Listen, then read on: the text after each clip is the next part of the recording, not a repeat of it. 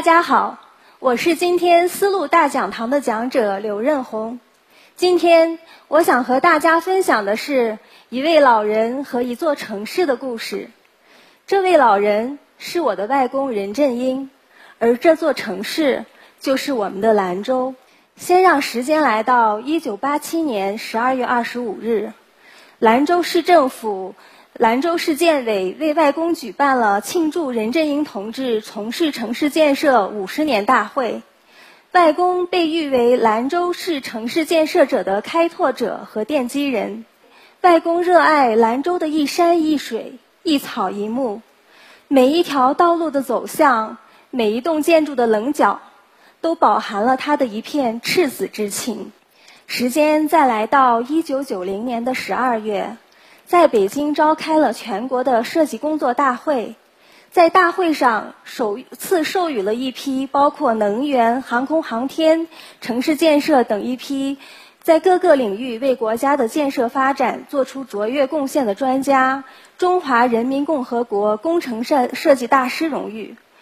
在城市规划领域，只评选了一名，就授予我，就授予给了我的外公任振英。在坐落于黄河之滨的城市规划展览馆，有一角是关于我外公的展板。我的外公于一九一三年四月十四日出生于黑龙江省哈尔滨市，因战火辗转来到兰州，曾任兰州市副市长、政府顾问、总建筑师，是我国著名的城市规划大师。可以说。他把他的一生都献给了兰州的城市规划事业。其实，要了解一个人，哪怕是自己至亲的人，都需要漫长的时日。从小就有人告诉我说，你的外公是一个很了不起的人，但是在我的眼里，他就是一位非常慈爱的老人。他的眼神总是很明亮，他总是在微笑，他总是细心的替我们系好领口的扣子。我是直到中年以后，直到我自己也投身于设计这个行业，直到我自己对人生有了很多自己的思考和感悟后，我才读懂了我的亲人。因为这份读懂，让我的心中始终涌动着一股热流。这就是我今天想和大家分享这个故事的原因。一九三一年的东北大地，自九一八事变以后。已经逐渐沦陷于日军的铁蹄之下。我外公的父母都在小学任教，都是非常有爱国心和民族气节的老人。时年十八岁的外公，当时正在哈尔滨工业大学建筑系城市规划专业学习。一九三三年的三月，外公光荣地加入了中国共产党，从此担任了党的地下交通员工作。在这个期间，他邂逅了我的外婆侯珠友，两个志同道合的年轻人一起一次又一次地完成了党组织的任务。他们为抗日根据地购买和诉讼药品，转移和掩护伤员，传递和发放党的文件宣传品。在一九八四年，上映了一部王刚解说的《夜幕下的哈尔滨》。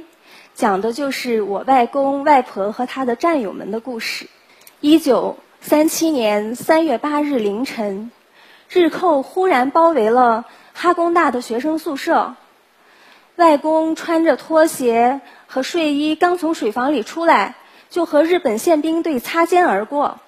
在那一瞬间，镇定自若的外公没有引起日本宪兵队的怀疑，于是。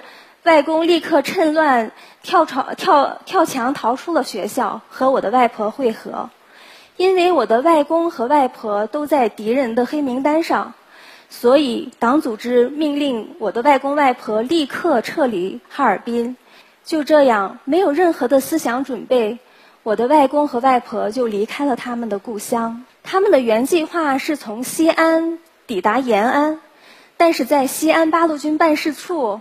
曾任中华人民共和国副主席的董必武同志对他说：“兰州来了一批苏联援助的军火，非常需要一位会俄语的地下党员，你们去兰州吧。”于是，外公和外婆风尘仆仆地来到了兰州，从此和兰州这座城市结下了不解之缘。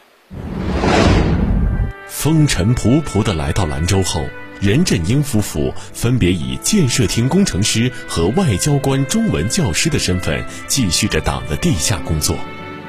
一九四九年八月，解放兰州的战役打响，黄河铁桥被焚毁，临危受命的任振英担负起了抢修铁桥的任务。一九四九年八月二十六日，兰州解放的当夜，彭德怀总司令和兰州工委的地下党员找到了找到了我外公。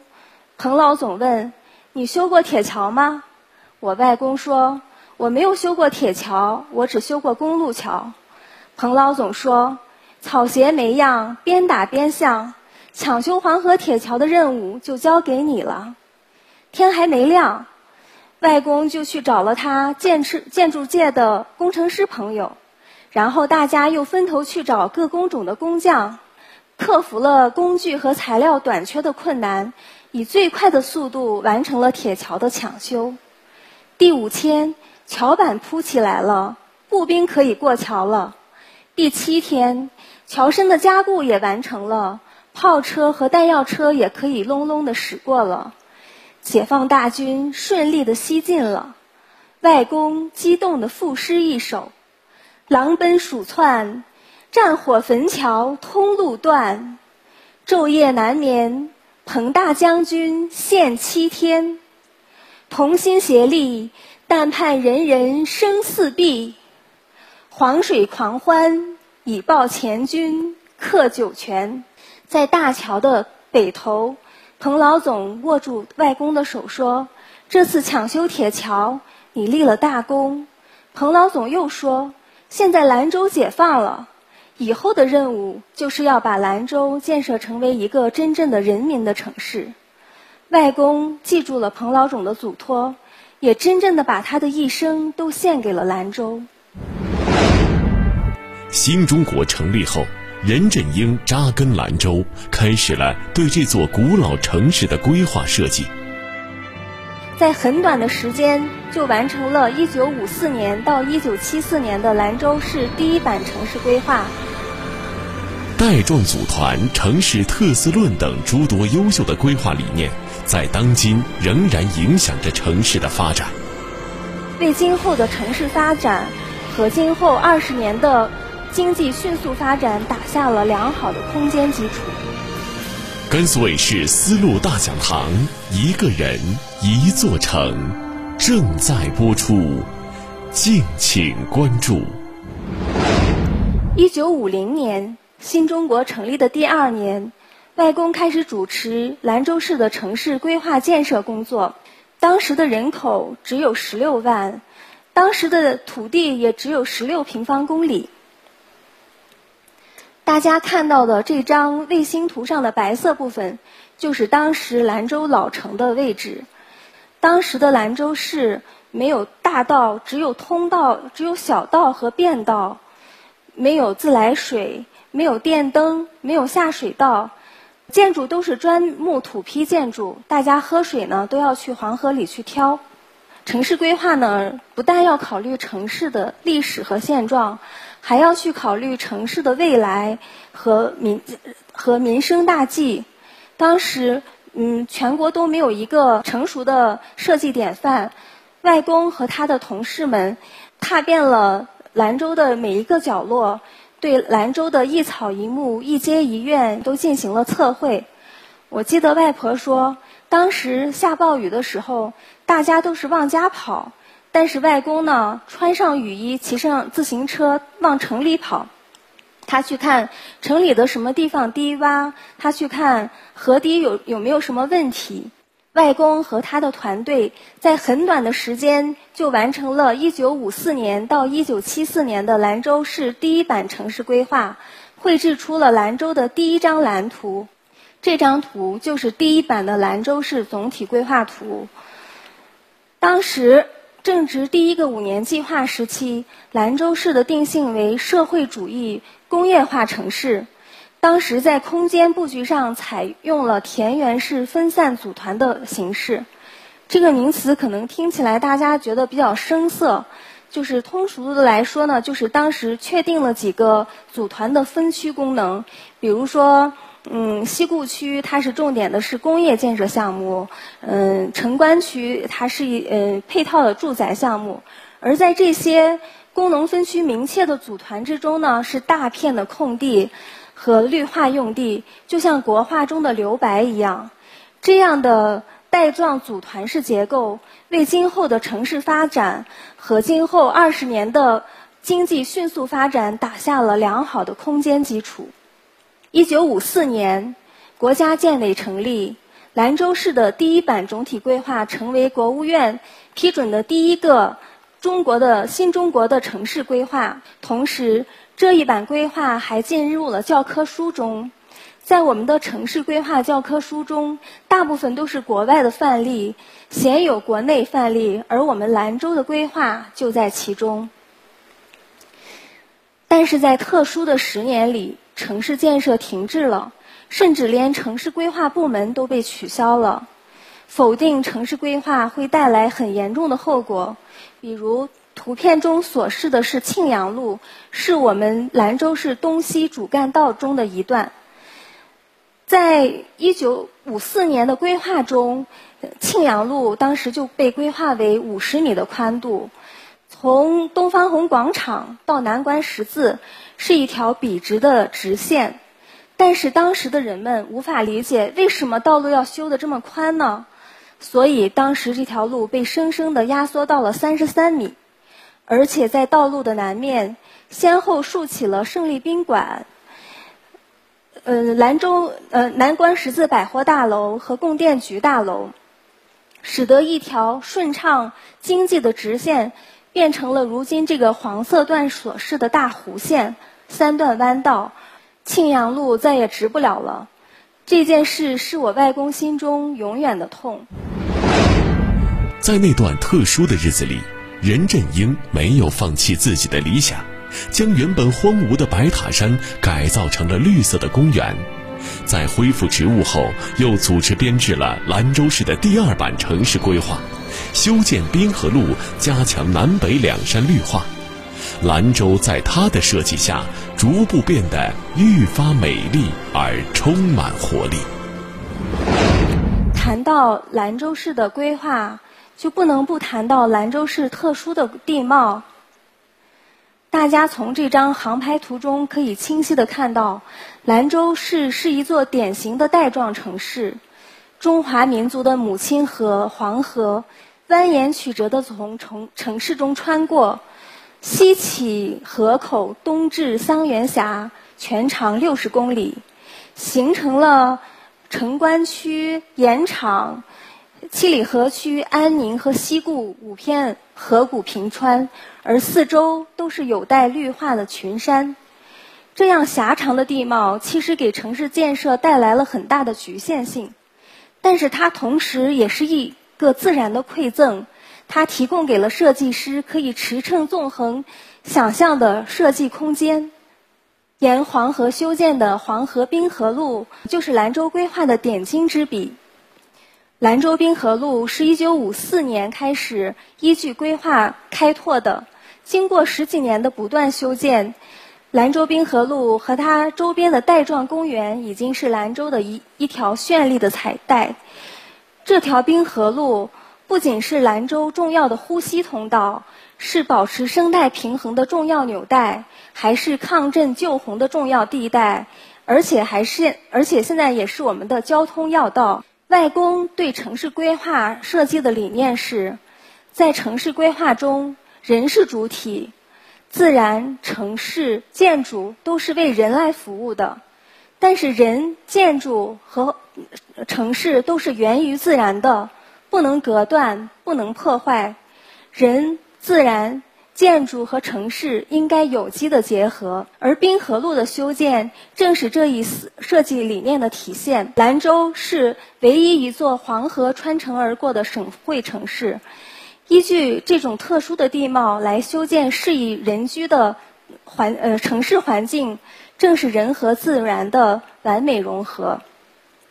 兰州是一座远离远离口岸的内陆城市。但是兰州的城市规划却是走到了全国的前列。我们在属于自己的城市里，感受到自然和人的完美融合，感受到幸福和归属感。这是一代代城市建设者不断努力的结果，也是每一个城市建设者的初心所在。外婆说，外公是一个闲不住的人，不但闲不住，而且看到不平事就会拍案而起。外公对全国进行了四处考察，他心痛地看到那特殊的十年对城市的城市建设的全面洗劫。苏州园林巨减，昆明水昆明滇池水田被填，杭州风景区杭州风景区被工业区和居民区瓜分。外公心痛的疾呼：城市要发展，特色不能丢。全世界只有一个春昆明春色，只有一个杭州，只有一个西湖风光。凡是破坏了城市特色的项目，不论是工业项目还是民用项目，不管它的产产值有多大，都是功不抵过的。图片中所示的西湖风光、和平遥古城以及西安古城墙、泰山风景区等多处的。历史名城和风景名胜，因他和专家们不断的上书国务院和国家建委，从而得到了保护。在二零零五年的八月三日，九十二岁的外公因为肺部感染，永远的离开了我们。他在这片土地上生育了五个子女，他把他的一生都献给了这这片土地。这首诗是外公的一首八十抒怀，我觉得这首诗也是他对他自己人生的总结。没铲煤炉七十丢，老夫八十入新楼。于今政策无可说，此生荣华未尝求。风华正茂驱虎豹，耳立之年会兰州。六十三载秦赤志，余光盛余光盛热尽燃之。回顾外公的一生，我觉得最关键的一个词就是赤子之心。他的心中永远怀抱着光明，而这光明能穿透种种能，而这光明能穿透当时的种种阴霾。这张照片是外公与他的至交好友陈占祥老先生。陈老先生就是历史上著名的“良辰方案”里的陈陈老先生。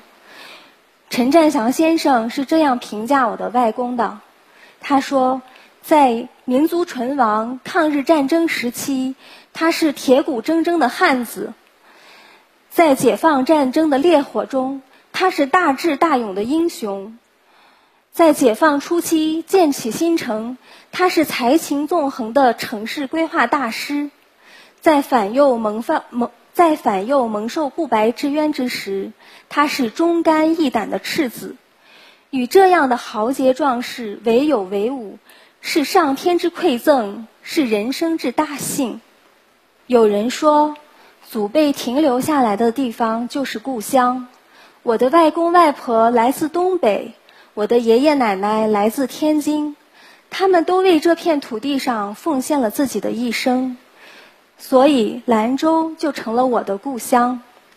很多国家建委和很多沿海城市都邀请过外公，但是外公还是依然选择坚守在黄河之滨，因为他热爱这片土地。我和我的祖辈一样，我也深爱着这片土地。现在。我也是城市建设者中的一员，我相信兰州这座美丽的城市，终会在一代一代建设者不断的努力中，再度成为丝绸之路上最璀璨的明珠。谢谢大家。